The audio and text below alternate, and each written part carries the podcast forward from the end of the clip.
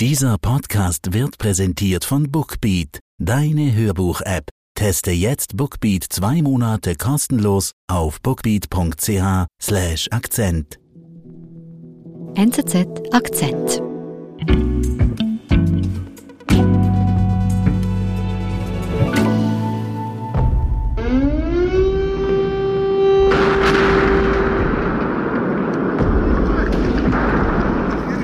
Anfang März ist der Krieg ein bisschen mehr als eine Woche alt in der Ukraine und die Russen sind über die Krim in die Stadt Cherson gekommen.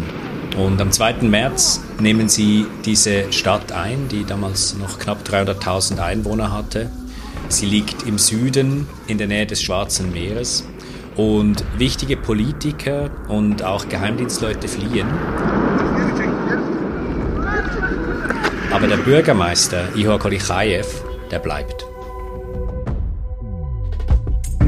Damit beginnt für Kolichajew ein Leben in einer besetzten Stadt. Doch Bürgermeister will er unbedingt bleiben. Und da kommt schnell die Frage auf, wie sehr spielt er nach Russlands Regeln? Ivo Meinsen erzählt seine Geschichte.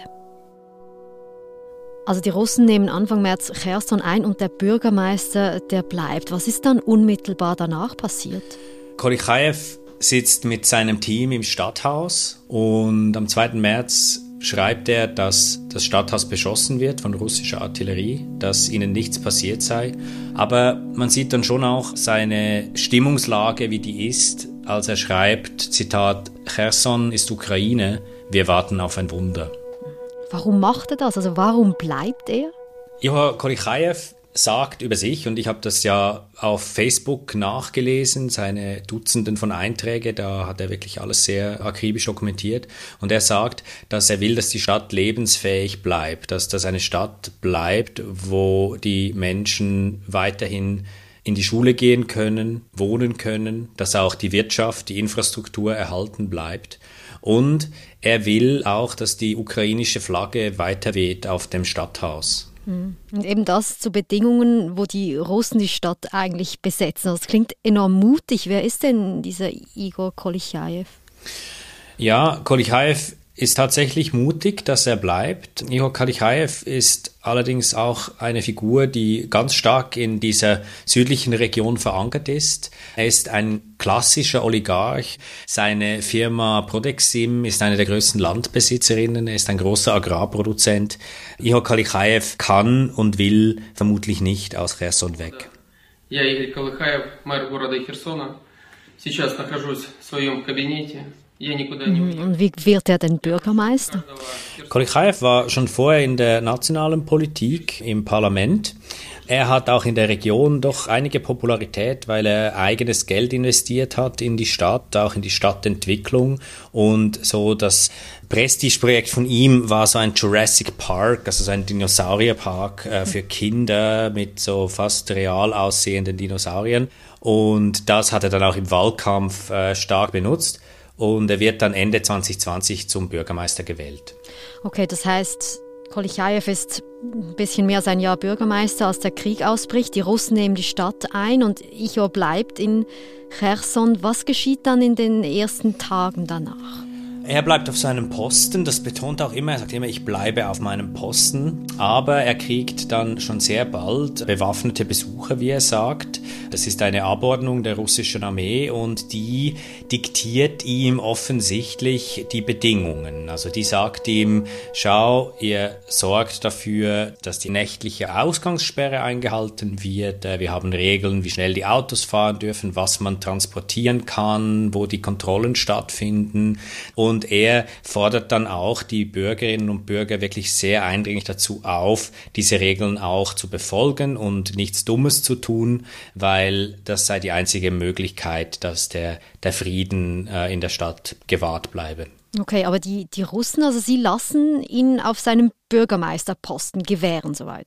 Ja, sie lassen ihn gewähren und es ist zu vermuten, dass das eine Art von Arbeitsteilung war. Also die Russen waren natürlich neu in dieser Stadt. Die haben auch gemerkt, dass die Bevölkerung sehr feindselig ist, dass sie keine eigenen Strukturen haben, keine eigene Verwaltung und mhm. da ist es schon für sie natürlich auch praktisch gewesen, einen Bürgermeister zu haben, der ihnen gewisse Aufgaben abgenommen hat, zumal Kolichaev zwar die Russen öffentlich kritisiert, kritisiert, aber keinen Widerstand leistet.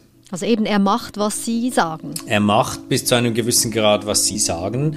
Und es ist so, dass in der Zeit gab es ja auch ziemlich massive Demonstrationen in der Stadt Cherson und die da auch mit Tränengas und ziemlicher Gewalt aufgelöst wurden.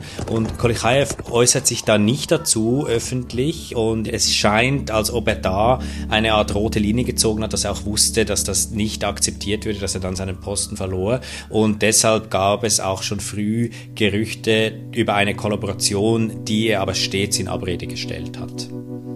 Also Kollaboration, das heißt eine Zusammenarbeit mit den Gegnern, oder? Eine Zusammenarbeit mit den Besatzern. Karichaev sagt aber immer, eine solche gibt es nicht, sondern es geht darum, dass die ukrainische Flagge weiterhin wehen könne. Und er sagt in dieser Zeit auch, dass er eigentlich Politik hasse. Aber es ist natürlich klar, in so einer Situation lässt sich Politik und Unternehmertum nicht wirklich trennen. Also er will eine Konfrontation mit den Russen vermeiden, um die Stadt am Leben zu halten. Wie ist es dann weitergegangen? Es ist eine eher widersprüchliche Zeit zu Beginn, weil auch die Russen offenbar nicht so ganz gewusst haben, was sie mit dieser Region machen wollen. Und Kolichaev hat sich dann zwar einerseits sehr zurückgehalten in vielen Bereichen öffentlich, aber als dann Mitte März Pläne aufkochen über ein Referendum, also über eine Abtrennung dieser Gebiete von der Ukraine und einen Anschluss an Russland, da hält er wirklich auf Facebook, also zumindest schriftlich, eine Art Brandrede, wo er sagt, dass für ein solches Referendum gäbe es überhaupt keine Unterstützung in der Region, das sei eine völlige Schnapsidee und er sagt dann auch, und äh, ich entschuldige mich jetzt für die Sprache hier, russisches Kriegsschiff, fick dich. Okay, äh, also das ist ja eine sehr klare Kritik und das öffentlich. Also was geschieht darauf? Lassen die Russen das zu? Ja, sie lassen es offenbar zu, wahrscheinlich auch, weil Facebook doch nicht mehr so relevant ist für sie. Die Medien im Ort kontrollieren sie ja bereits, sie haben russisches Fernsehen. Und Kolichaev versucht aber trotzdem, sich gewisse Freiräume zu erhalten und er versucht auch sichtbar zu bleiben. Er geht auf die Märkte, er redet mit den Leuten. Und er macht so Projekte wie so Putzaktionen in der Stadt. Und diese Projekte, die stellt er dann auch auf Facebook und die sieht man dann auch in Videos, wo er sich da mit der Bevölkerung zeigt.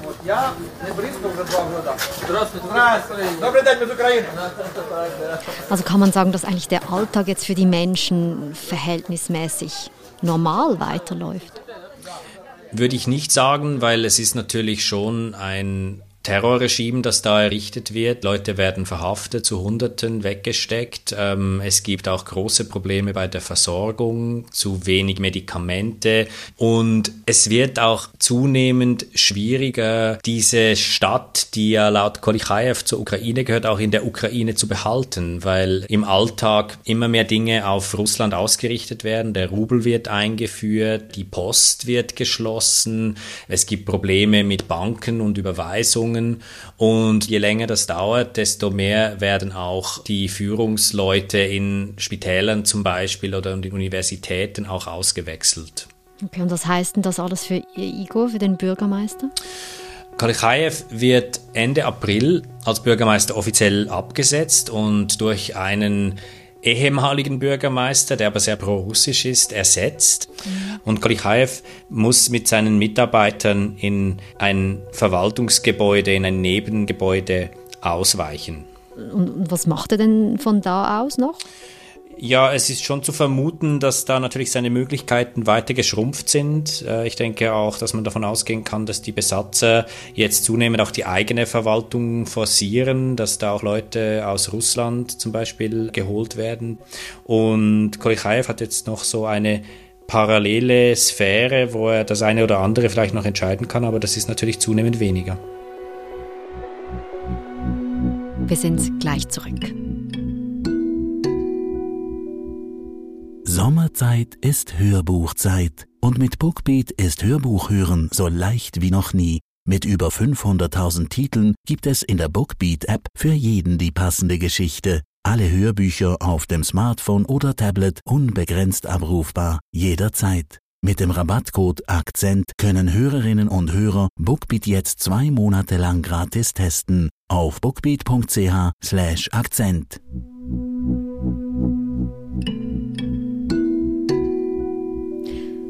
Kolchajew ist also Ende April offiziell abgesetzt worden als Bürgermeister.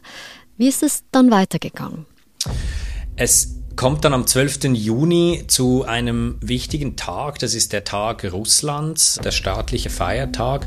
Und an dem Tag werden in der Stadt Cherson die Fontänen über Brunnen eingeschaltet. Und das ist dann symbolisch ein extrem wichtiger Moment, weil die Kritiker im Rest der Ukraine, die Medien, die beginnen dann Kalichaev ziemlich offen der Kollaboration zu beschuldigen. Also dass dieser symbolische Akt des Anschaltens dieser Fontänen, das sieht man als ein Zugeständnis, das dann nicht länger hinnehmbar ist. Hm. Also diese Kritik der Kollaboration mit den Russen, wie siehst du das? Also man kann jetzt auch sagen, der Bürgermeister, der hat ja keine Wahl, er ist da und mit dem Feind zusammenzuarbeiten für das Wohl der Bevölkerung und nimmt das offenbar einfach in Kauf, so wie mir scheint. Es ist natürlich eine wahnsinnig schwierige Frage. Und ich denke, die eine Frage ist mal, was ist Kollaboration? Ist Kollaboration, wenn man einen Brunnen einschaltet? Würde ich jetzt sagen, vielleicht eher nicht. Ist Kollaboration, wenn man einen Haufen fauler Kompromisse macht? Vielleicht, teilweise, ja. Es ist natürlich schon so, dass in seinem Verständnis sieht er sich als das kleinere Übel. Er hat das Gefühl, dass wenn jemand anders kommt, dann wäre das schlimmer dass da so eine Art von ein Minimum an Normalität aufrechterhalten wird. Mhm. Und dann der Preis eben vielleicht eben faule Kompromisse sein müssen mit den Machthabern. Der Preis sind mindestens faule Kompromisse mit den Machthabern. Ich denke, das ist klar. Und was schon auch ein wichtiger Faktor ist, ist Kalichaevs Business, das ist hier, das ist in Cherson. Er ist ein Landbesitzer, er ist ein Agrounternehmer und da gibt es auch Journalisten, die zum Beispiel davon berichten, dass von seinen Ländereien kein Weizen geklaut wurde, kein Getreide geklaut wurde. Also das wiederum würde dann schon auf sehr faule Kompromisse hindeuten, wenn das stimmt.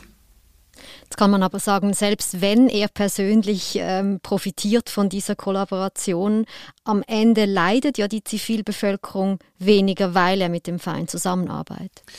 Ja, das ist natürlich eine offene Frage, wobei dann könnte man ja in jedem Fall argumentieren, dass man eigentlich gar keinen Widerstand leisten sollte. Und natürlich, wenn man das Beispiel Mariupol zum Beispiel anschaut, wenn man militärischen Widerstand leistet, dann leidet auch die Zivilbevölkerung in den Städten, das ist klar.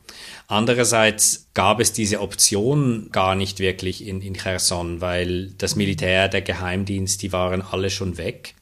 Es gibt inzwischen auch eine Art von Untergrund-Partisanenbewegung, die kämpft.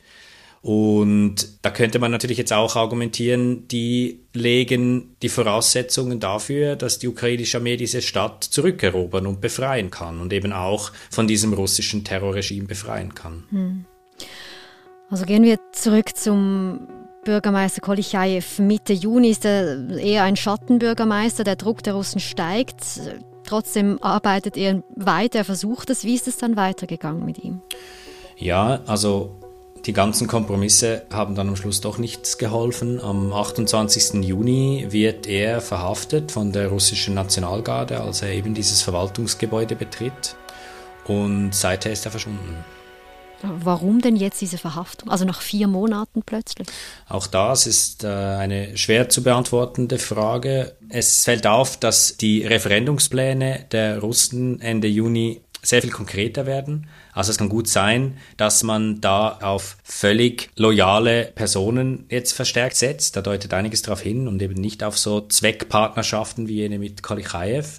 Es ist auch so, dass die militärische Situation angespannter geworden ist. Die Ukrainer kündigen eine Gegenoffensive an. Es gibt diese erwähnten Partisanenaktivitäten, dass man auch da Vertrauensleute stärker haben wollte. Und das Dritte, was natürlich schon auch möglich ist, ist, dass das einen wirtschaftlichen Hintergrund hat. Also dass man versucht hat, Kalichaev eigentlich durch diese Verhaftung zu zwingen, seine Anteile an diesen doch auch natürlich auch strategisch wichtigen Unternehmen abzugeben, dass das eine Art von Erpressung ist. Hm. Und gibt es denn Vermutungen, wo Kolichaev jetzt sein könnte? Ja, Kolichaev ist jetzt seit über zwei Wochen verschollen. Es gibt keine Nachrichten darüber, wo er ist. Äh, man weiß, dass die Besatzungsbehörden und ihre Handlanger in Cherson Gefängnisse betreiben, dass da niemand weiß, was mit den Leuten passiert, dass Leute verschwinden, dass Leute gefoltert werden und das ist natürlich auch in diesem Fall zu befürchten.